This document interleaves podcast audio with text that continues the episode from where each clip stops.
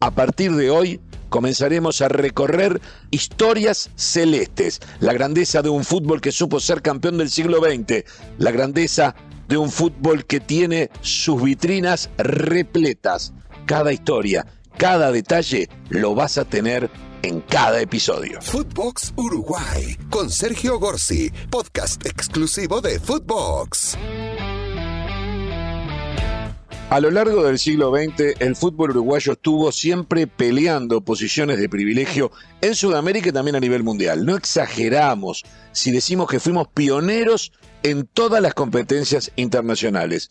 El fútbol celeste fue el primero en ganar una Copa América, allá por 1916, nada menos que en Buenos Aires. Fue el primero en viajar a Europa a competir internacionalmente, obteniendo la medalla de oro en los Juegos Olímpicos de París en 1924 en esas épocas en que el Campeonato Olímpico de Fútbol era considerado por la propia FIFA como verdadero campeonato mundial. Lo mismo sucedió en los Juegos de 1928 en Ámsterdam y se completó una inédita trilogía irrepetible hasta el momento en 1930 con el nacimiento de la Copa del Mundo. Que quede claro, y lo contaré en futuras historias, que no es lo mismo Campeonato Mundial que Copa del Mundo pero cualquiera que vaya a una hemeroteca en la Biblioteca Nacional del país que se le ocurra, sabrá que Uruguay en esos tiempos, al ganar dos Juegos Olímpicos y una Copa del Mundo, fue tricampeón mundial. El triunfo en 1950 en Maracaná gigantó el prestigio.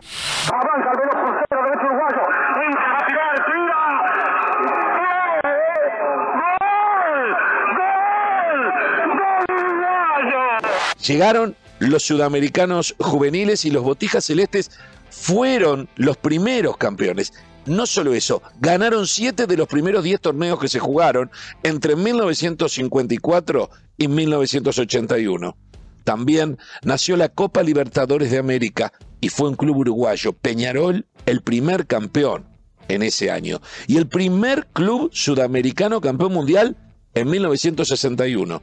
Por si eso fuese poco, los dos grandes uruguayos, Nacional y Peñarol, fueron los primeros tricampeones mundiales de clubes, con sus victorias reiteradas desde los años 60 hasta finales de los 80. Solamente el Milan pudo empatar ya sobre el final de siglo. Los uruguayos tenemos varias características especiales. Somos pocos, apenas 3 millones y medio, seguramente cuatro y medio contando la diáspora pero la mayor parte de los títulos más importantes fueron ganados cuando éramos apenas dos millones y medio o a lo sumo tres. No somos poderosos económicamente, la piloteamos bien hasta finales de los años 60 del siglo pasado. Luego se empezó a complicar y los años 80 fueron un oasis de nuestros clubes grandes ganando en esa década nada menos que cuatro Libertadores y tres Mundiales de Clubes, a pesar del éxodo constante de las mejores figuras y la imposibilidad de reforzarse con extranjeros de nivel. Nuestro territorio es chico comparado con nuestros dos vecinos. Somos un pequeño país esquina con vista al mar, porque nos rodean Argentina y Brasil, pero en nuestro territorio caben cinco o seis países europeos juntos, sin problemas, como Suiza, Portugal, Bélgica, Holanda y alguno más. Pero claro, el nuestro es un territorio casi despoblado. Estar en medio de Argentina y Brasil tan apasionados como nosotros por el fútbol hizo que nuestro crecimiento y exigencia haya sido de mayor nivel. Solamente haciéndonos fuertes se podría haber sobrevivido con éxito ante esas dos potencias y se logró con creces. En estos podcasts, semana a semana iremos repasando las grandes historias. A mí me gusta contar las ganadas, las otras que las cuenten los rivales, pero es cierto que también hay algunas derrotas que tienen tintes heroicos y que merecen ser contadas. Desfilarán por aquí semanalmente hechos, héroes, gladiadores, hazañas, milagros, copas ganadas y todo lo que enorgullece a cada uno de los uruguayos estén donde estén. También aprovecharé mi experiencia personal cuando empecé a ir al fútbol allá por 1965, ya habíamos ganado todo y varias veces, pero luego seguimos sumando copas en las vitrinas y páginas de gloria. Estuve en los últimos 11 campeonatos del mundo. Les compartiré anécdotas inéditas, cuentos e historias olvidadas. Reviviremos leyendas que nos transportarán a los momentos inolvidables de nuestra celeste, como narraba don Carlos Solé. en 1950. Acaba de terminar el partido en Río de Janeiro.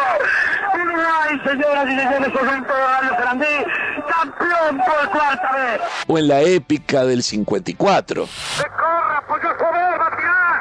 Y tiene el tanto, tire, gol. Gol, gol uruguayo. Así como los inolvidables relatos de Heber Pinto en el Mundial del 70. Uno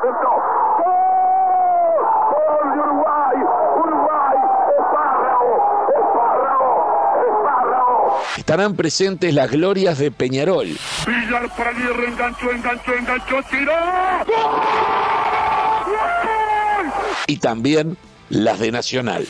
Vos me decís Jorge Toni, gol, gol, gol, gol, gol, Nacional del Mundo, Nacional del Mundo. Serán desmenuzadas y explicadas. Lo que pude cubrir con mi cámara celeste en los últimos 20 años será parte de nuestros recuerdos.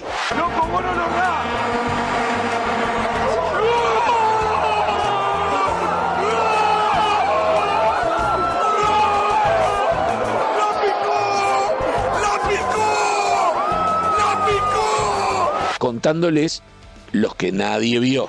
Estamos llegando este partido para ser otra vez por cuarta vez los campeones, los campeones del fútbol de todo el mundo. Que no habrá ninguna duda con esta performance de la tarde de hoy, que en este Brasil hará reconocer como lo ha reconocido siempre. Rescataremos hechos y situaciones que nos conmovieron a todos para asombro del mundo entero. Este primer episodio dedicado a historias celestes solamente anuncia por dónde iremos recorriendo semana a semana a través de Footbox Uruguay. Para los que ya lo saben, pero precisan detalles.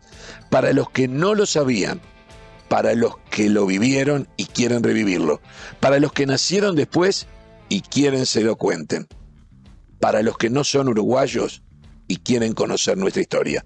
Orgullosos de esa historia, disfrutando nuestro presente y soñando con nuestro futuro.